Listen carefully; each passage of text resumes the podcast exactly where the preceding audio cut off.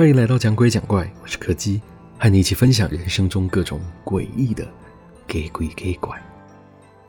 今天要讲的是一个和外套有关的故事。那天，和我一起合租的室友穿了一件我从来没有看过的外套回来。他跟我说，那是一个系上的学长借给他的。刚刚下午的时候，突然下了场大雷雨，他只不过是去了趟图书馆，出来的时候，伞就被人偷走了。一时之间也没有其他的办法，只能淋着雨去上课。学长看到之后非常好心，怕他穿着湿衣服吹冷气会感冒，就先把外套借给了他，还跟他说，等到之后洗好了再还他就好了。虽然室友看起来还想跟那件外套多相处一点时间。但是在我的建议之下，他最后还是决定赶快洗好还给人家，才能够留下个好印象。为了这件事，他还特地拜托我晚上一定要记得烘衣服，等到他打工完下班的时候，一定会记得多带两份盐酥鸡来报答我。那天晚上，当我在房间里一边看着剧，一边等室友回来的时候，我突然听到后阳台传来一阵吵杂的声音。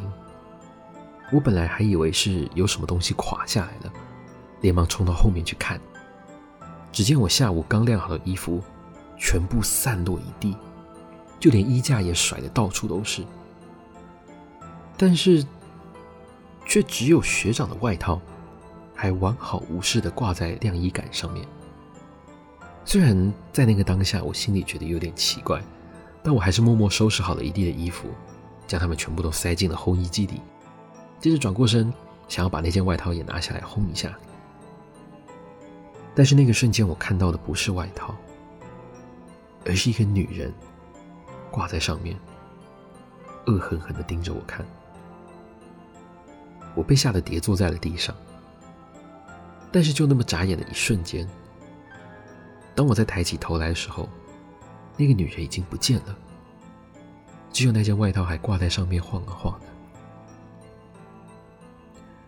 我不敢再碰那件衣服，一直等到室友回来了之后，我才拖着他陪我一起把衣服给处理好，而且在隔天一大早就逼着他赶快带着外套拿去还给人家。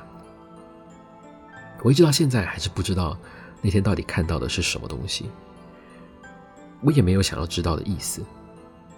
但是我猜，那个学长会一直单身，或许不是没有原因的。今天的故事就到这里告一个段落了。如果喜欢我们的节目，别忘了收听每周四的更新。我是柯基，我们下次见。